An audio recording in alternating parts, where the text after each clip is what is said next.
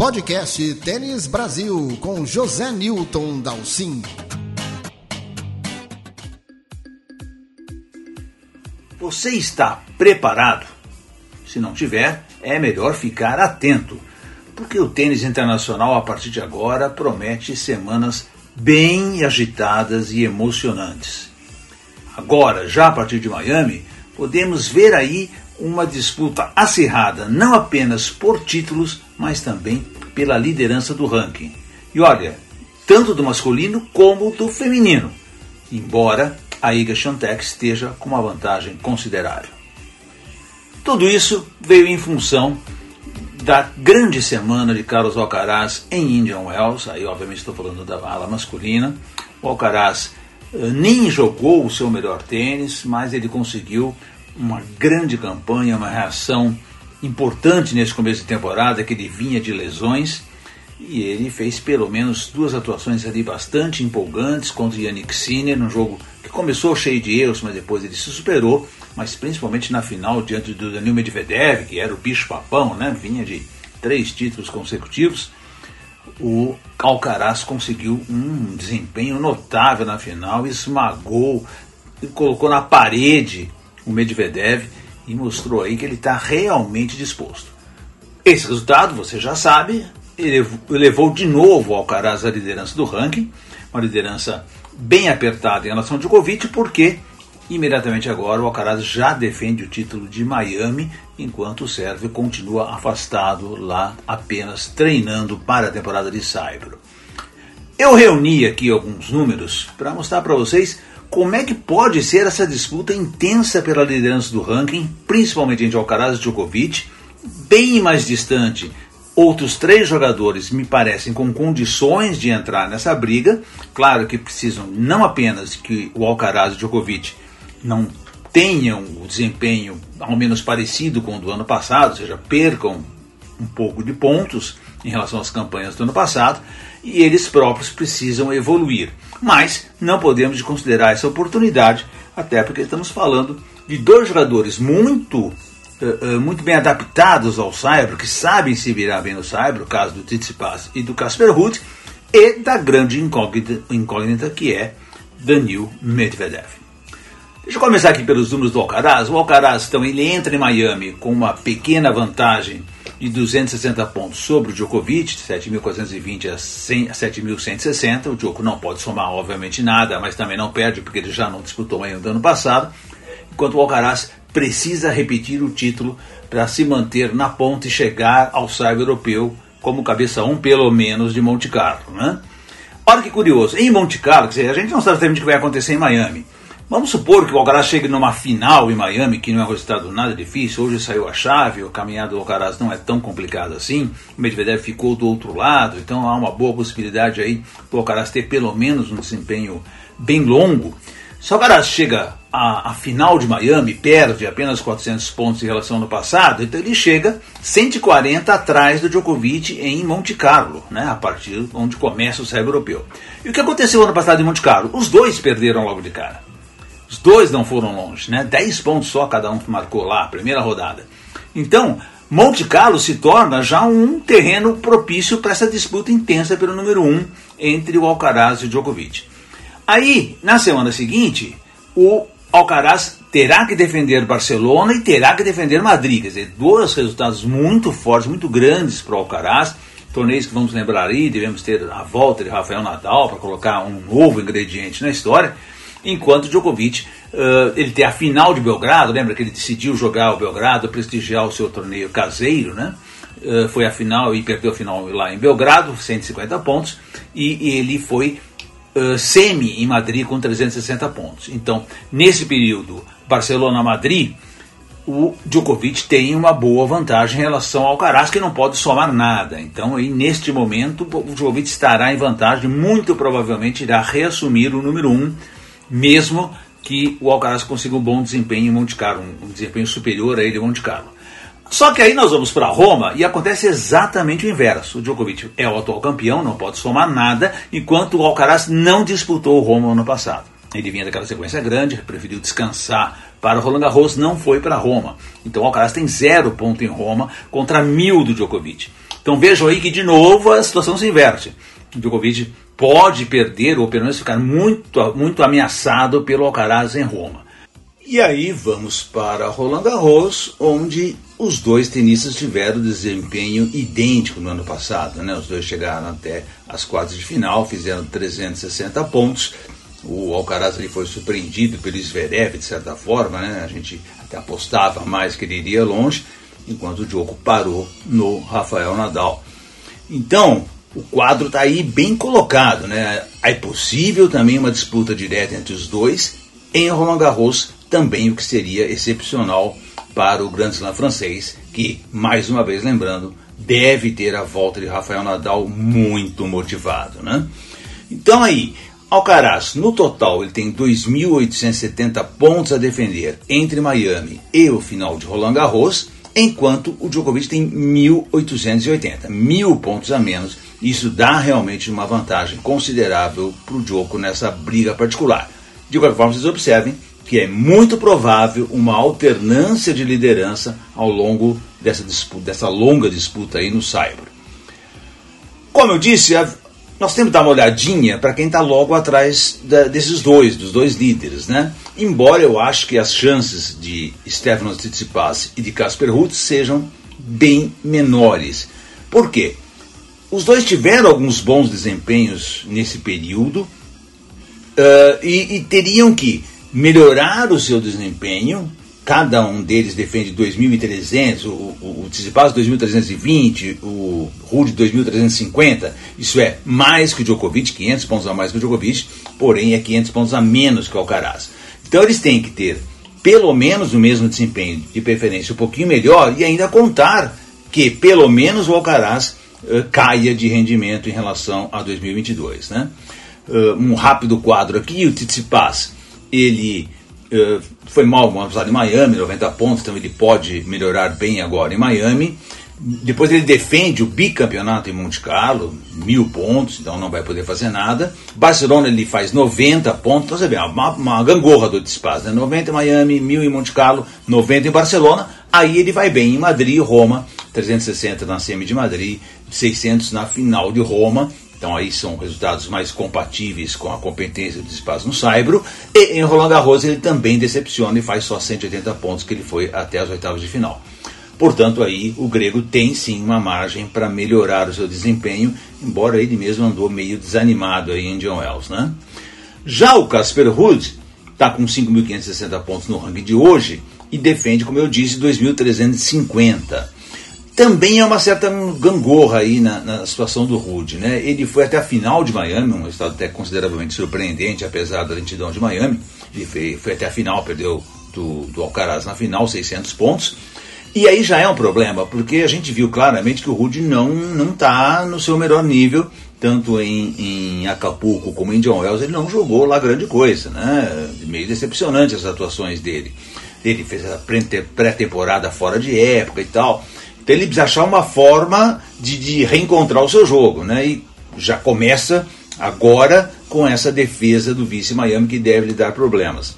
Aí sim ele tem um espaço muito bom para crescer. Monte Carlo 90 pontos, Barcelona 90 pontos, Madrid 10 pontos. Muito abaixo do que ele pode fazer no Saibro. Lembre que o ano passado ele chegou realmente a ser uma surpresa negativa, justamente porque nesses três torneios ele foi bem mal. Aí sim ele faz uma semi-Roma 360, o resultado mais compatível, e tem a final de Roland Garros para defender, então aí é um problema para ele em relação à pontuação. Né? Então há uma margem de crescimento para o Rude, ele precisa, na verdade, melhorar antes de tudo o seu próprio tênis, mas eu acho difícil que ele se aproxime tanto assim lá da liderança. E por fim, nós temos o, o grande mistério que é Daniel Medvedev. Né? O Medvedev ele voltou a ser 5 do mundo com a campanha incrível lá em John Wells, 4.330 pontos ele tem agora. Incrível porque ele reclamou o tempo inteirinho, torceu o pé, machucou o dedo, mas foi indo, foi ganhando, foi achando seu jeito de vencer. Né? Então, apesar de todos os problemas que ele se impôs lá em John Wells, que realmente é um lugar difícil de jogar, o piso é muito lento, o ar já faz com que a bola ande mais, então é uma mistura difícil, venta demais, tem dia que venta demais, a noite esfria, então depende muito do horário que você vai para a quadra. Não é fácil jogar realmente em Indian Wells. Ele reclamou até na cerimônia de premiação, ele reclamou ali para o Tommy Haas da questão da velocidade da quadra, de repente marcando uma posição para 2024, né? Mas o fato é que ele se virou bem, né? Ele vai agora para Miami, onde ele tem só 180 pontos para defender, né? Um resultado baixo até para o nível dele.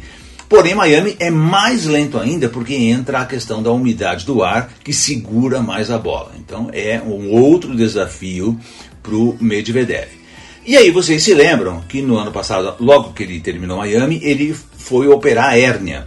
Então ele não jogou Monte Carlo, não jogou Madrid, não jogou Roma. Então ele fez uma pontuação praticamente zerada em toda essa fase do cyber europeu. Volta em Roland Garros e só, só vai até as oitavas, faz 180 pontos. Então de todos esses torneios, entre Miami e Roland Garros, ele tem só 360 pontos para defender. É muito pouco. Pela qualidade que ele tem, ele pode somar realmente muitos pontos nessa fase longa aí, entre Miami e Roland Garros, nós temos 6.500 pontos em jogo.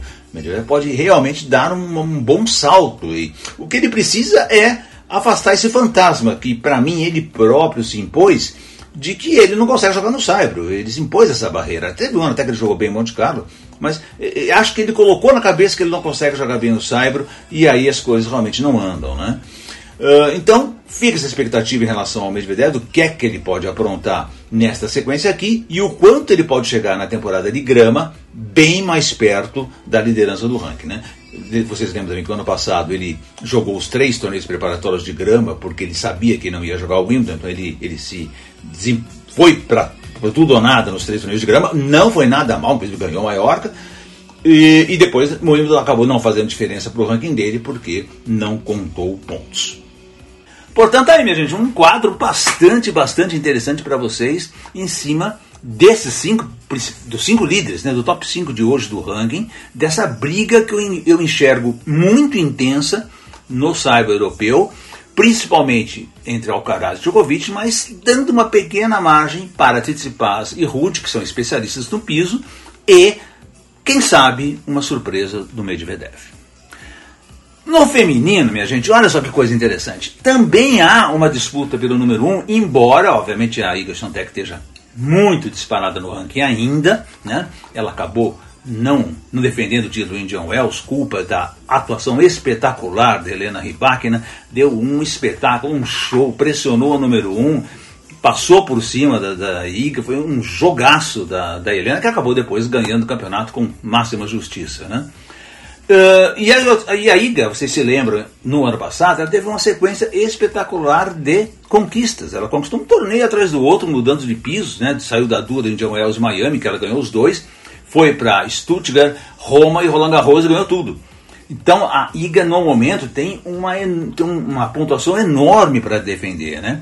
Ela tem 9.975 pontos e ela, grosso modo, está defendendo aí 4.500 só nesse período aqui. Quer dizer, praticamente a metade da pontuação dela ela vai colocar em jogo a partir agora de Miami.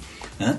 E vamos ver, olha, ela uh, teve esse problema de uma dor nas costelas lá em John Wells, uma contusão que ela disse que até nunca, raramente na carreira dela, ela entrou em quadra preocupada com uma lesão, sem poder se concentrar completamente só no jogo, mas também preocupada com uma lesão. Foi uma experiência que ela sofreu em John Wells. Ela precisou fazer exames depois dessa derrota lá para a Ribáquina e confirmou a presença em Miami. Né? Então, mas fica aí uma dúvida, né? Até que ponto a IGA está bem, porque Miami, vou lembrar de novo, a umidade de Miami causa um desgaste físico gigantesco. Né? Não é fácil, mesmo a IGA seja sendo uma tenista de físico espetacular, o desgaste é grande em cima dela. Né? Então, vamos ver um período bastante interessante também em que a IGA estará pressionada pela defesa de pontos. E se houver ainda um quadro de lesão ou uma preocupação física, isso se agrava ainda mais e pode realmente colocar novos ingredientes aí na ponta do ranking, né? Então a IGA tem 1000 em Miami, 470 em Stuttgart, não foi a Madrid, 900 em Roma e 2000 em Roland Garros, ou seja, tudo que era possível e imaginável. A Sabalenka que vem atrás, agora a Sabalenka está 3.235 pontos atrás, é uma grande distância ainda. E o Saibro não é o melhor piso do mundo para a Sabalenka, embora ela saiba se virar bem no piso, principalmente se estiver um pouquinho mais rápido. Né? No ano passado em Stuttgart, por exemplo, ela perdeu da Iga na final de Stuttgart, que é um Saibro coberto, um Saibro rápido, ela se foi bem. Já em Madrid, ela jogou muito mal, primeira rodada. Então a Sabalenka ela até sabe se virar no saibro, né? embora o jogo dela seja muito mais adaptável aos pisos velozes. Né? Em Miami ano passado, por exemplo, ela perdeu na primeira rodada.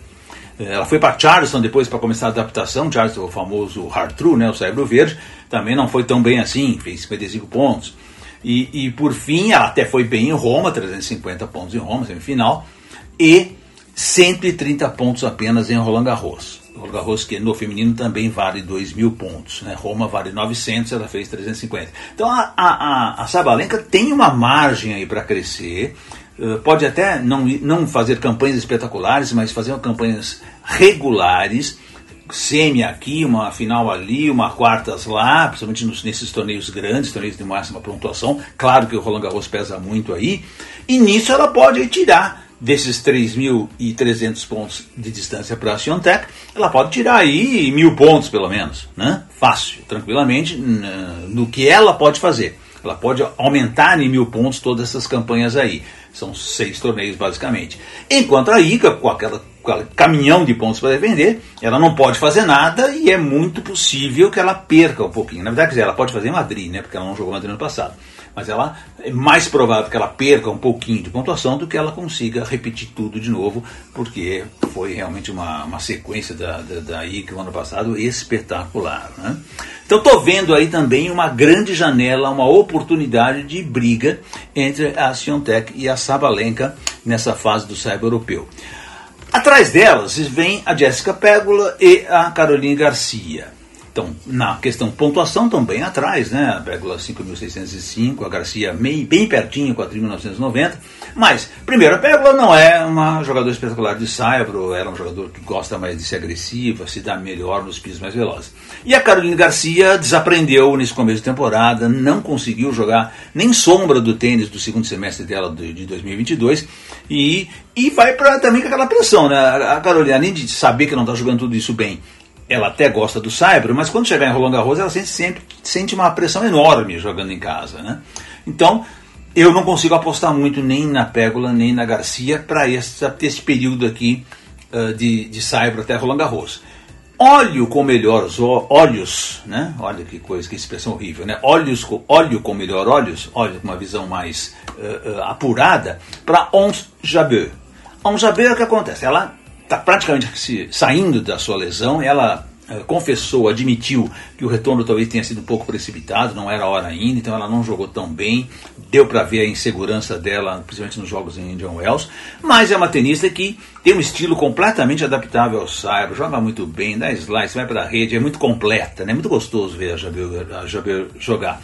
Então ela, eu vejo ela como uma oportunidade. A distância para pontuação também não é tão grande para a Pégola nem para a Garcia, então eu acho que brigar pelo número 3 é muito fácil, mas para chegar na Sabalenka ou muito mais para a Iga é bem mais difícil. De qualquer forma, já viu, tem 120 pontos só em Miami a defender, 305 em Charleston, aí sim uma posição maior, ela foi vice lá em Charleston. Stuttgart apenas 100 pontos, mil em Madrid, aí foi o grande título da carreira dela até agora, né? O ponto, a pontuação lá em Madrid, campeã em Madrid, então uma grande pontuação. Na semana seguinte ela foi também muito bem em Roma, e aí uma decepção total, perdeu na primeira rodada de Roland Garros. Então ela tem uma pontuação aí bem possível de ser aumentada, apesar do título e do vice, o título de Madrid e do vice em Roma. Né? Então eu ficaria mais atento a Jabet do que a Pégola e a Garcia, quem sabe aí a gente vá para a grama com Siontech, Sabalenka e Jabir bem próximos entre si, e aí vai ficar bem interessante. Muito bem, para fechar o podcast desta segunda-feira, pós-India Wells e pré-Miami, eh, vamos apenas destacar aqui a grande campanha do Thiago Wilde lá no Challenge de Vina del Mar.